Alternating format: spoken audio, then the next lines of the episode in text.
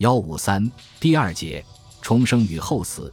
隋唐五代时期的社会相对安定和繁荣，社会生活多姿多彩，整个社会充溢着欢欣喧腾的生命活力。人们对生命的重视和对生活质量的关注意识空前高涨。即使今生今世不能长命百岁，那么寄希望于来生仍然能享受生命的乐趣。人们幻想在彼岸世界仍然像现实社会一样充满生活情趣。隋唐时人重生观念的高度强化，表现在许多方面，突出反映在人们重视现实生活的享受和对生命延续的强烈追求上。隋唐时人极会享受生活，就拿春游踏青活动而言。每年还未从欢乐喧闹的春节庆祝活动中解脱出来，性急的人们就开始准备郊游野宴的活动。兜中侍女每至正月半后，各乘车跨马，共帐于园圃或郊野中为探春之宴。即使是科场失意的举子，也不会辜负这大好春光。苗晋卿困于科举，一年似的负落。春时携酒乘驴出都门，及春而眠。在重生享乐观念的影响下，有一种现象非常值得重视，即奢靡浮食之风在上层社会的蔓延。虽然也有部分较为清醒的统治者屡借奢靡浮食之风，在一段时期和局部范围内会造成较为节俭的开明风尚，但他们剥削阶级的属性，决定了他们不可能从根本上扭转和清除这种腐败现象，所以此风日渐弥漫。最终成为导致统治危机的根源之一。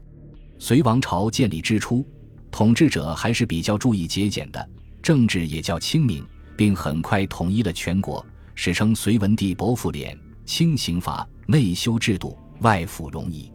每旦听朝，日则忘卷，居处服完，物存节俭，令行禁止，上下化之。开皇，人手之间，丈夫不依领起，而无金玉之事。常服履多用布帛，装带不过以铜铁骨角而已，在较短的时间内就造成了全面繁荣富庶的新局面。随着社会财富的日益增加，统治者奢侈贪婪的本性就开始暴露。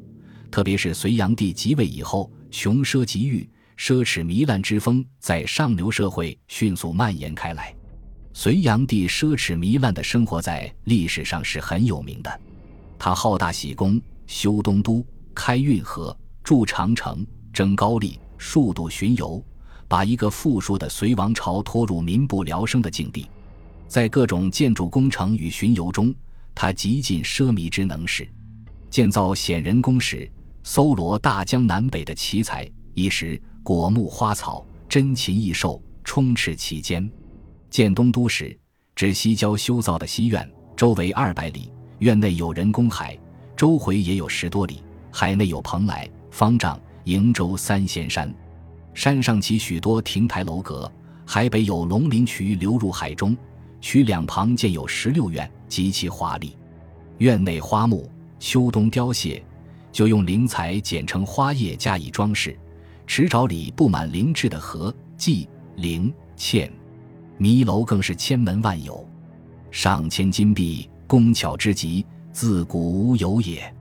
出游江都时所用的龙舟等各色各样的船有几千艘，拉纤船工有九千多，都穿锦彩袍，执青丝缆挽船，号称垫脚。竹炉相接二百余里，沿途州县都要攻献食物，多者一周至百余，及水陆珍奇，吃不完的就地埋掉。隋炀帝为了点缀太平，向外国人夸耀，每年正月。在洛阳端门外、建国门内大演百戏，妓人皆以锦绣增彩。其歌舞者多为妇人服，名环佩，是以花儿者带三万人，为制此衣服，两京增锦，谓之中虚。大业六年，征集天下奇技艺巧之人，与天津皆演百戏，重齿器玩，盛世衣服，皆用珠翠金银锦机绣，其营费居亿万。西域人请求到洛阳市内交易，炀帝又令盛世皆祀，只用增帛阐述，表示豪华。连西域人看了也问：中国亦有贫者，衣不盖行，何如以此物与之？阐述何为？炀帝除了大山奢靡之风外，还耽于服饰，妄想长生不老，永享富贵。他还在藩邸时，就和道士徐泽、王远之等过从甚密。这些人形辟谷，以松水自济，皆为炀帝所重。即位以后，其在两都集巡游，常以僧、尼、道士、女官自随，谓之四道场。嵩山道士潘旦骗他说已经三百岁，他就信以为真，唯建嵩阳观，华屋数百间，以童男童女各一百二十人充给使，卫士三品，常以数千人，所费巨万，为他合炼金丹。结果当然是一场骗局，在隋炀帝的带头倡导下，整个统治集团奢靡成风。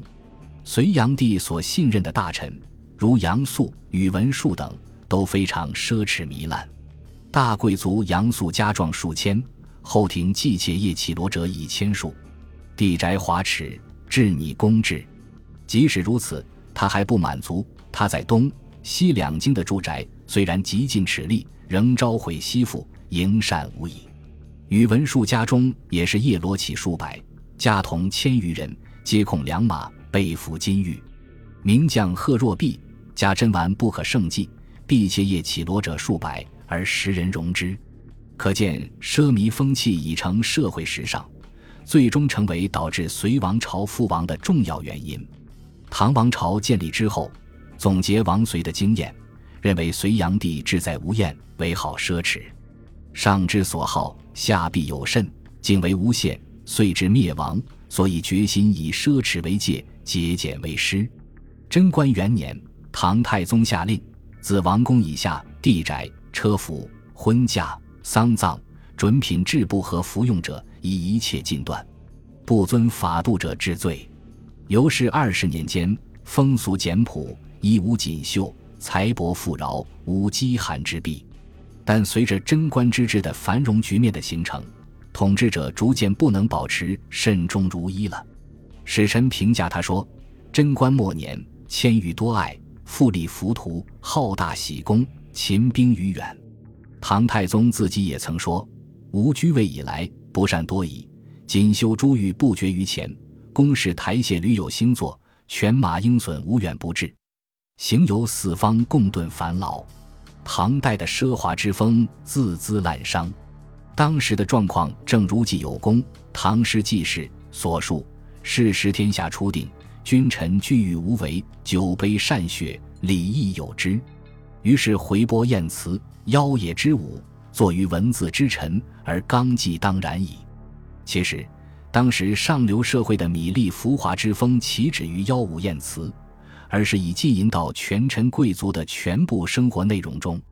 唐太宗以后，虽也有个别帝王和一些正直的朝臣历届奢靡之风，但从总的趋势而言，整个统治阶级日益奢侈腐化。较为典型的有玄宗和懿宗。唐玄宗刚即位时，还励精图治，造成了开元盛世的宏大局面。但到后期，不愿过问政事，专以声色恣意。为了满足杨贵妃的奢欲，当时供贵妃院议事的织绣工就多达七百人，雕刻熔造工又数百人。杨贵妃兄妹五家过着奢侈的生活。据《旧唐书·后妃上·杨贵妃传》记载，杨家昆仲五家，甲地洞开，建拟工业，车马仆御，照耀精益，地相夸上，每购一堂，费于千万计。见制度宏壮于己者，即彻而复造，土木之工不舍昼夜。皇亲贵戚向玄宗进奉的精美窑传，一盘值十个中等人家的财产。玄宗看到国库里财物堆积如山，就更加视金帛如粪壤，赏赐贵宠之家无有限极。当时京城富豪夸父斗豪之风已于六朝十重之流。开元天宝一世卷下记载。连唐玄宗也禁不住好奇地问王元宝：“到底有多少家私？”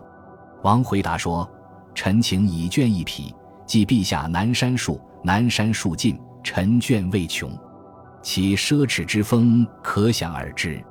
正当统治阶级沉湎于穷奢极欲的生活之中，醉生梦死之时，渔阳皮鼓动地来，一场席卷北方的叛乱如飓风般吹来，几乎倾覆了唐王朝。经过唐朝军民历经八年的浴血奋战，唐王朝勉强平息了安史之乱，但从此以后陷入藩镇割据的深渊。唐王朝虽然危机重重，但统治阶级的奢靡不但无丝毫减弱，反而更盛。号称中兴名将第一的郭子仪，良田美器，名园甲馆，声色珍玩，堆积现役，不可胜计，连当时人都认为他耻穷人语。另一名将马林积聚家财，不知济济，在京师置地设，尤为宏耻。林之地，京师中堂，费钱二十万贯，他是将等无几。其他如杜亚为淮南节度使，成为奢侈；王鄂为荆南节度使，后值财货，营地宅，颇于耻；郭英义为剑南节度使，服用池米，日费数万；陈敬宣镇西川，与马之耻。世人皆恶之的程度，这些武夫悍将骄奢淫逸，那些宰辅文臣也有过之而无不及。裴冕性本持米，好上车服及迎真传，名马在立，直数百斤者常十数。每会宾友，滋味品数，做客有媚于名者。原载城中开南北二甲地，是与弘历冠绝当时。又于晋交起台榭所至之处。帷帐石器皆于宿舍，楚不改供。城南高于别墅，连江接枕，凡数十所。比仆夜罗绮一百余人，自为不法，耻憎无度。明书逸乐，尽中无者有之。后来元载被抄家，只供服食用的钟乳就多达五百余两。段文昌出入酱香近二十年，其服饰完好，歌童妓女，苟悦于心。无所爱惜，乃至奢侈过度，连号称不值财产的名臣李吉甫也服务十位，必极真美。可见中唐以来，整个统治阶级奢靡成风。侧府元规将帅部奢侈，在总结唐玄宗以来的奢靡风气时指出，穆宗时大臣面对越演越烈的奢靡之风，不无忧虑地指出，这种奢靡之俗至晚唐时达到极点。唐懿宗荒淫残暴，不理朝政。他喜欢音乐宴游，殿前供奉乐工，常近五百人，每月宴设不减十余，水陆皆备。听乐观忧，不知厌倦，赐予动极千民。曲江、昆明、霸产、南宫、北苑、昭应、咸阳，所欲游幸即行，不待供制。有司常具音乐、饮食、卧逸。诸王立马已被陪从，每行幸，内外诸司护从者十余万人，所费不可胜计。义宗和宪宗一样，也到凤翔法门寺去迎佛骨。宪宗迎佛骨，曾搞得长安举城若狂，坟顶烧纸，百十位群，解衣散钱，自朝至暮，转向仿效，唯恐后时老小奔波，弃其夜次，造成了极大的浪费。义宗时又迎佛骨，臣下见旨时，他竟说：“朕生的见之，死亦无恨。”于是广造浮屠、宝帐、香玉、繁花，状盖以迎之，皆饰以金玉、锦绣、珠翠，自京城至寺三百里间，道路车马昼夜不绝。佛骨至京师，导以禁军兵帐，公司音乐，飞天逐地，绵亘数十里，一味之盛。过于骄肆，元和之时不及远矣。富士家道为彩楼及无遮会，竟为池米。宰相以下竟失金帛，不可胜计。懿宗的女儿同昌公主出嫁，懿宗清宫中珍玩以为资送，次第于广化里，窗户皆以杂宝、锦兰、药臼、曹刿亦以金银为之，编金缕以为机框，赐钱五百万民，他误称是。真是极尽奢靡之能事，懿宗所任用的大臣也极其奢侈腐化。宰相杨收性持米，门吏童奴多以为奸吏。尚书右丞裴谭子娶杨收女，资送甚成，弃用是以西域。陆延在相位八年，也是日趋奢靡，贿赂公行。整个统治阶级生活的穷奢极欲，使本来就腐败的政治更加黑暗。本集播放完毕，感谢您的收听，喜欢请订阅加关注，主页有更多精彩内容。